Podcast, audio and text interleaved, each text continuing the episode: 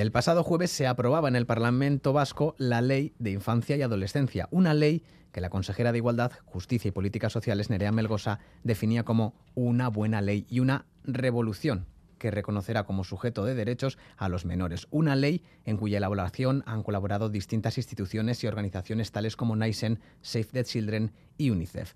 Hoy está con nosotros en Crónica de Euskadi fin de semana Joseba Madariaga, presidente del Comité de UNICEF Euskadi, que tomó posesión de su cargo hace apenas dos semanas, pero que ha empezado su mandato con una buena noticia para la infancia y la adolescencia, como es la aprobación de esta ley. Joseba Madariaga. Egunon. Eh, ¿Cómo ha sido su llegada a UNICEF Euskadi? ¿Cómo afronta el cargo? Bueno, la llegada es fruto, pues quizá de una reflexión de alguien que está llegando ya también al final de su vida laboral, ¿no? Y entonces, bueno, pues de alguna manera, en ese proceso lo que haces es un balance de lo que ha sido tu vida y dices, bueno, pues he tenido suerte, ¿no? He tenido la suerte de tener unos padres que su mayor empeño fue el que, pues, sus hijos se formaran, he tenido la suerte y toda mi generación de que no hemos vivido pues ninguna guerra, no hemos tenido ningún acontecimiento dramático y bueno, de alguna forma he recibido pues mucho de esta sociedad, ¿no? Y bueno, pues llega un momento en que dices, bueno, ahora que estoy cerca del final, pues también llega el momento también de, dar algo, ¿no? De poner algo, ¿no? Y también si quieres también por seguir un poquito el ejemplo de, bueno, darle ejemplo, ¿no? En este caso a, a mi hijo, ¿no? Y bueno, la relación que yo tengo con todo lo que es el mundo de las ONGs viene a través de una asignatura que imparto en, la facultad, que se llama Participación Social y Valores, que es la que me ha permitido tener conexión con muchas de las ONGs que hay eh, en Vizcaya, ¿no? porque nuestros estudiantes están haciendo, están haciendo prácticas. ¿no? Y me pareció que UNICEF era un sitio fantástico ¿no? para intentar esta última parte de, de mi vida. ¿no? Ya vemos que esa conexión viene de antes. En el mundo universitario también ya tenía esa relación con ONGs y ese, ese sector. Eh, prácticamente ha llegado usted con la Ley de Infancia y Juventud bajo el brazo. UNICEF ha sido una de las entidades que ha trabajado en la elaboración de esta ley. ¿Cómo ha sido el proceso de trabajo de, de este UNICEF? Bueno, el proceso de trabajo es un proceso de trabajo complejo porque en el fondo, fondo, fondo lo que se requiere de alguna manera es el trabajo conjunto pues de todos los agentes o de una parte importante de agentes sociales y políticos, ¿no? Para que luego eso se materialice en una ley que sea integral y garantista y que reconozca pues el derecho de todos los niños, niñas y adolescentes eh, como sujetos de, pleno derecho, ¿no? Entonces, bueno, pues tejer todo eso es algo que, bueno, pues requiere tiempo y además, pues de alguna forma requiere un esfuerzo por parte de todos los, los intervinientes, ¿no? Y, bueno, pues yo creo que tiene muchas virtualidades esta, esta ley, ¿no? Pero sí, si acaso, desde esta posición ahora de presidente de UNICEF, eh, sí me gustaría de alguna forma agradecer, ¿no? Todo ese trabajo, todo ese esfuerzo que han hecho todos los eh, agentes para llegar a este momento que de alguna forma lo que conseguimos es colocar a nuestra comunidad, a la comunidad autónoma, pues en la vanguardia de todas las comunidades autónomas en esta materia, en la materia de los derechos de los niños, niñas y adolescentes, ¿no? Y creo que es importante también que seamos capaces de seguir este camino, ¿no? Creo que este camino es importante porque garantizar los derechos de los niños, niñas y adolescentes es algo que a medio plazo además es bueno para la sociedad. De alguna manera lo que vamos a conseguir es consolidar un avance social importante. Eh, la consejera Melgosa eh, la ha descrito esta ley como una ley revolucionaria y sin parangón. No sé, ¿qué destacaría? ¿Qué, es alguno de los puntos que, a usted más le guste? Hombre, yo destacaría, primero, en primer lugar, de alguna forma, eh, la ley viene a paliar un problema de fragmentación jurídica que había previamente, ¿no? O sea, que al fin y al cabo sí que había, de alguna forma, normas y que mm, tenían en cuenta a la infancia en diversos aspectos, ¿no? Y esta ley lo que hace es meter bajo un mismo paraguas pues digamos, todo lo que son las actuaciones en materia de promoción, de prevención, de atención y de alguna forma también algo que antes ya también estaba, estaba claramente recogido, que es la protección de la, de la infancia. ¿no? Entonces, el meter todo eso bajo un mismo paraguas, eh, ciertamente luego ha conseguido que la ley es muy prolija, es decir, es una ley que tiene muchísimos artículos, ¿no? pero el meter todo eso bajo un mismo paraguas creo que es uno de los logros importantes. Y también el haber avanzado en materias como puede ser la prevención, ¿no? que ese es una aspecto que creemos muy importante. En la protección, ya digo que teníamos cosas, teníamos avances importantes, pero lo que es la prevención es un aspecto que consideramos muy, muy relevante. La protección de los menores es importante, también la prevención. Uno de los puntos que en los medios ha destacado es, por ejemplo, la prohibición de que los menores puedan promocionar bebidas energéticas o comida basura. En algunos países hablamos de falta de alimentos para la infancia y aquí tenemos que poner medidas para evitar el exceso, para evitar esa obesidad. Bueno, de alguna manera son muchos los problemas que de alguna forma pueden o tienen o pueden tener en este caso los niños, los las niñas y los adolescentes. ¿no? De alguna forma es cierto que en un país desarrollado las cosas, como es el nuestro, las cosas son distintas a los países que están en vías de desarrollo, pero efectivamente, bueno, pues hay una serie de problemas que de alguna forma afectan a los niños, niñas y adolescentes en nuestro país. Uno de ellos es ese que, comentas, no es, no es el único, ¿no? Pero ciertamente, de alguna forma, lo que tenemos que hacer es acompañarles y en ese acompañamiento sí que tenemos que, bueno, pues de alguna forma tratar de ponerles en el centro, en el eje, como sujetos de plenos derechos y, evidentemente pues tenemos que de alguna manera hacer algunas, tomar algunas medidas para paliar algunos problemas o problemas que ellos pueden encontrarse en su, en su vida cotidiana, ¿no? como por ejemplo el que acabas de comentar, pero no es el único.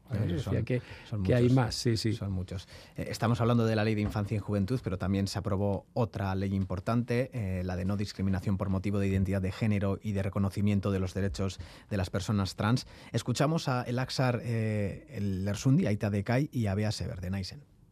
Es un pasito más, pero tengo claro que todavía queda mucho por hacer en esta sociedad. Y también tengo claro que, que no me voy a rendir, vamos a seguir Sí, al final esta ley va a recoger eh, unos avances en la atención sanitaria que llevamos muchísimo tiempo reivindicando, que ya se han venido dando en otras comunidades autónomas y que van a facilitar el, tratamiento, la atención a, menores y a personas adultas en, esta situación un pasito más, decían, una ley necesaria que va a permitir proteger a menores y, adolescentes. Pero todavía igual muchas veces falta más a la sociedad que a los propios menores dar esos pasos. Bueno, nosotros en principio no hemos participado en, el Comité del País Vasco, al menos no ha participado en, la elaboración de esta ley, ¿no? Pero sí que es cierto que, eh, de alguna forma, en el marco de esa ley de infancia y adolescencia hemos recogido o recogemos esa necesidad de garantizar los derechos de los niños, las niñas y los adolescentes, ¿no? Y esto aplica o afecta a, elementos tan determinantes como puede ser pues, el sexo, la identidad de género autopercibida y, en definitiva, la orientación sexual de, de, cada uno, ¿no? Vamos con, con, más temas. Estamos viendo que se van cumpliendo objetivos, ¿no? como la ley de infancia y juventud. Vamos a cambiar ligeramente el foco. A, día de hoy, ¿cuáles son los principales retos del comité de UNICEF Euskadi? ¿Qué planes tienen a medio corto plazo? Bueno, eh, en principio nuestra meta, nuestro, nuestra idea es implantar los principios recogidos en la Convención de los Derechos de los Niños y de las Niñas. ¿no? Y básicamente nosotros lo que hacemos es trabajar con instituciones públicas, con agentes privados y con agentes públicos que están relacionados con la infancia. ¿no? Por eso lo que hacemos es poner el foco en, dos aspectos, en el aspecto de la educación y por otra parte en lo que es el ámbito local. ¿no? Porque de alguna manera entendemos que así es como conseguimos llegar de una manera directa a lo que son nuestro público objetivo, ¿no? que, son, que es la infancia. ¿no? Desde el punto de vista de la, de la, educación, nosotros nos centramos en la educación en derechos. Tenemos un programa que se llama Centros Referentes en Derechos de Infancia. Eh, en este momento hay 17 centros eh, que están adheridos, eh, son de los tres territorios históricos que están adheridos a, este programa. Y el objetivo no es solo darles a conocer los derechos que tienen los niños, niñas y adolescentes, sino que de alguna forma también pretendemos orientar la acción educativa de forma que bueno, pues, se impulse la defensa de esos, de esos derechos. ¿no? Desde otro punto de vista, desde el ámbito local, eh, tenemos un programa que es Ciudades Amigas de la Infancia, ¿no? Y en estos momentos eh, tenemos nueve municipios que están unidos a este programa. Por decirlo, serían Andoain, Verango, Bilbao, Hermua, Irún, Ortuella, Pasaya, Vitoria-Gasteiz y Zaya, ¿no?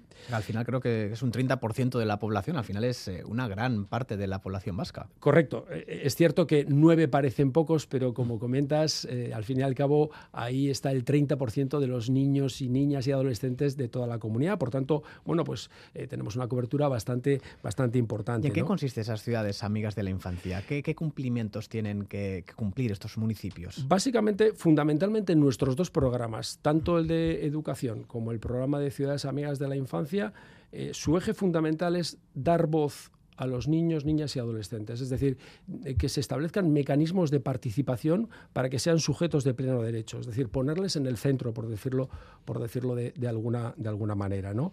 Y obviamente, ¿cuál es el reto del Comité del País Vasco? Pues bueno, nuestro reto, lógicamente, es continuar en esta labor tratando de que se adhieran más centros educativos y también más ayuntamientos a nuestros programas, porque entendemos que de esa manera vamos a conseguir hacer algo que es importante, que es invertir en la infancia y en la adolescencia, que en definitiva no es más que invertir en nuestro futuro como, como ciudad, como, como país. ¿no?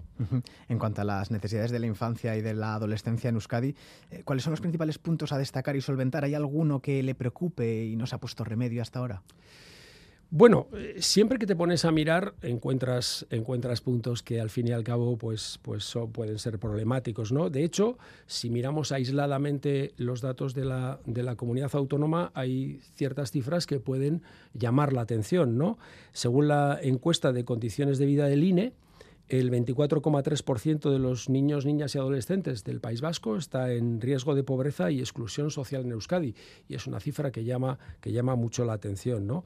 Porque, claro, esto afecta a sus vidas, pero en el fondo, fondo, fondo, a medio plazo nos afecta a todos como sociedad, ¿no? Pero no solamente este es el único problema, es que luego tenemos problemas como el acoso escolar, donde las proporciones se van incluso por encima del 33%, o el ciberacoso o la violencia sexual. ¿no?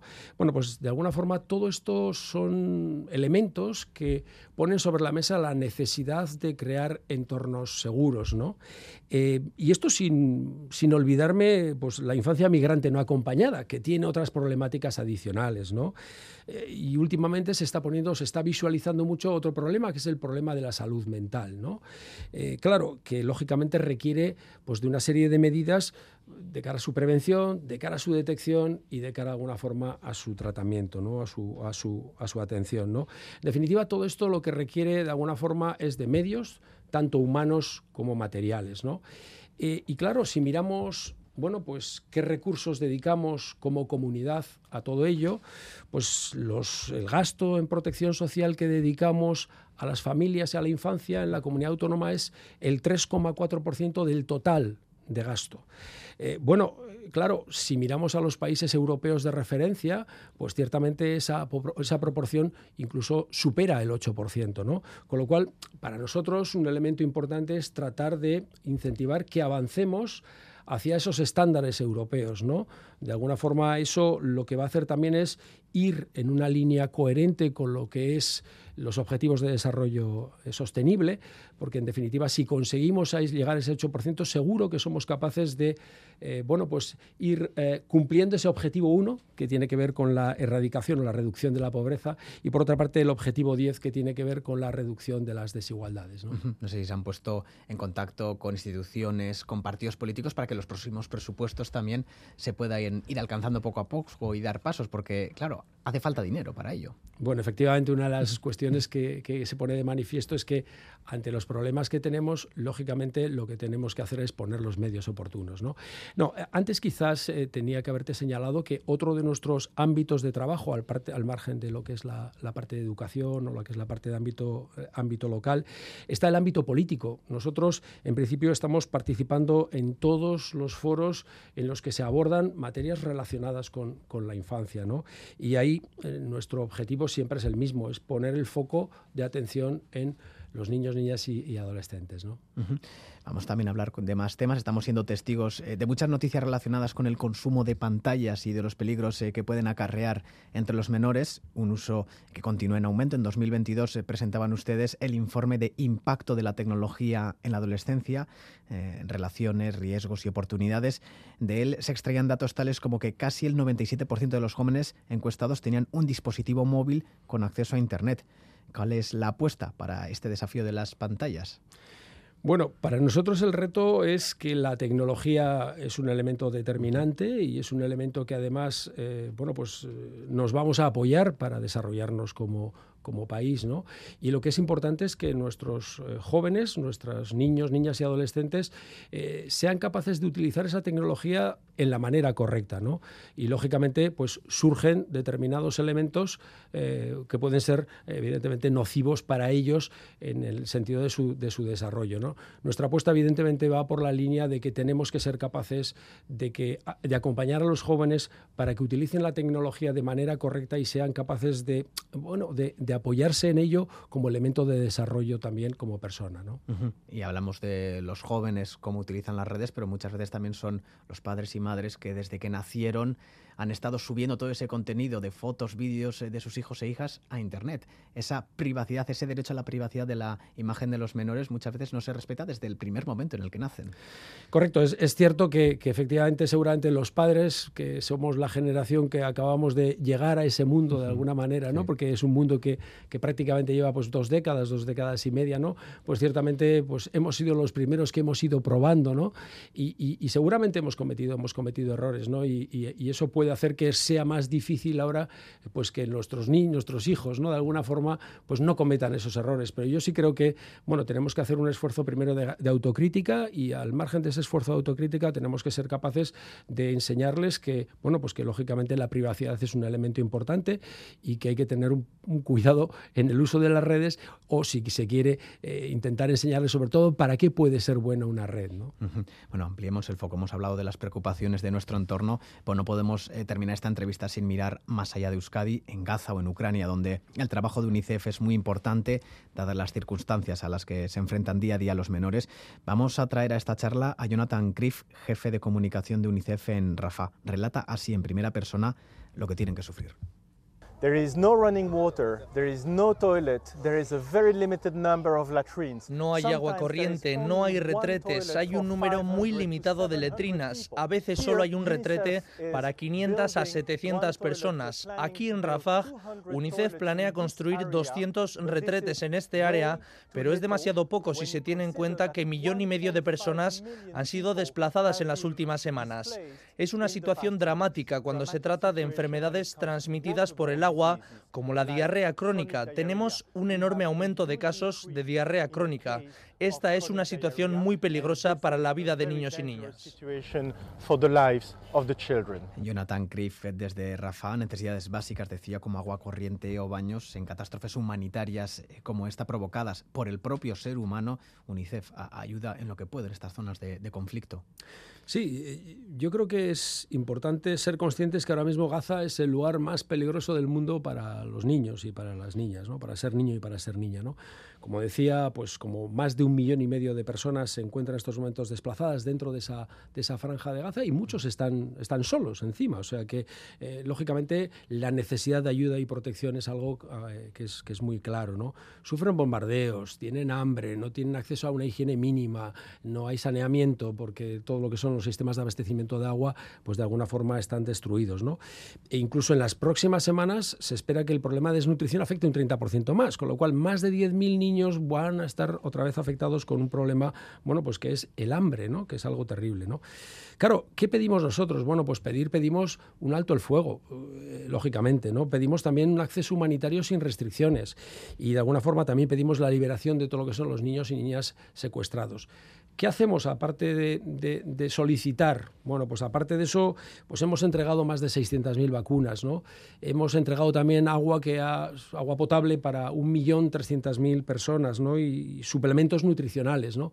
Pero lo cierto es que con todo tampoco eso es suficiente, ¿no? Porque eh, no somos conscientes desde aquí de lo que supone la catástrofe humanitaria que en estos momentos se está viviendo para los niños y las niñas de Gaza. Sí, esta semana desde UNICEF Euskadi publicaban en redes eh, que los niños y niñas de Gaza necesitan un alto el fuego ya, una situación que es insostenible. Se calcula que al menos 17.000 menores están solos o separados de, sus padres y madres allí durante cuatro meses. Hemos visto edificios de la ONU también ser eh, objetivo militar de Israel, niños eh, y niñas desplazadas forzosamente y ahora Netanyahu que quiere arrasar en Rafah también, el último refugio que les quedaba países como Sudáfrica acusan a Israel de genocidio, es necesario eh, parar este desastre y esta destrucción humana absoluta.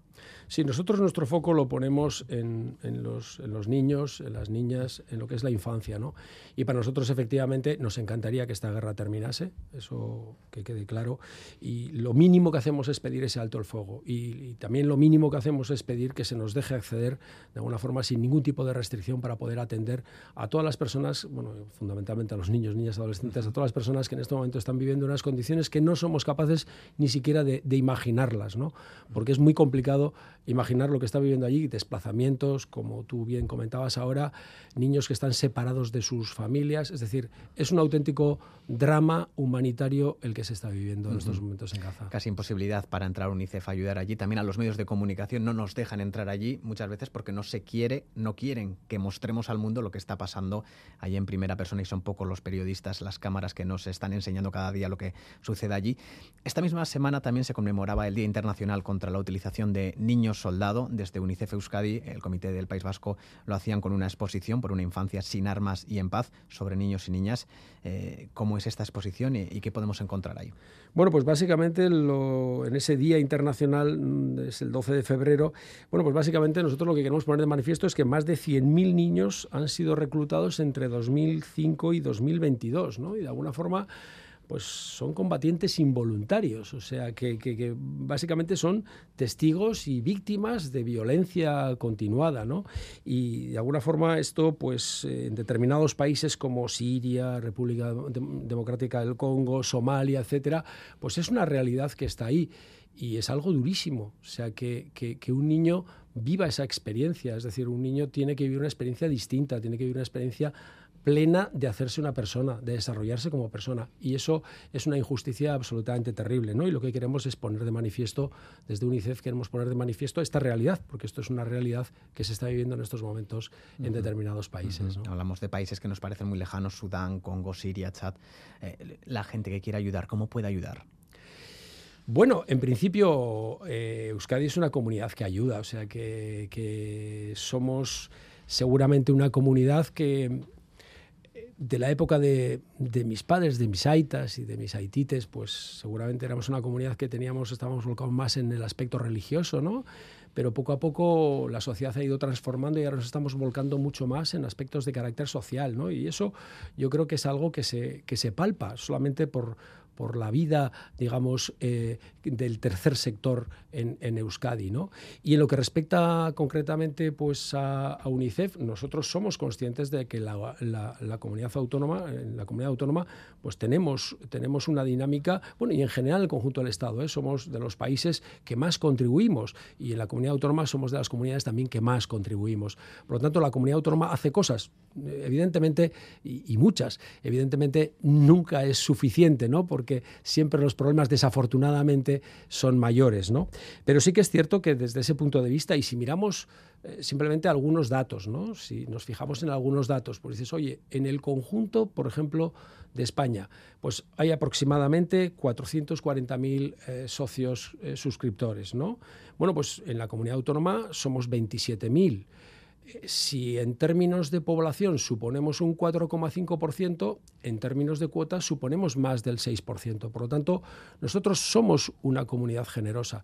No solo eso, si miramos incluso la media de lo que nosotros eh, ponemos, la media son como 200 euros por persona.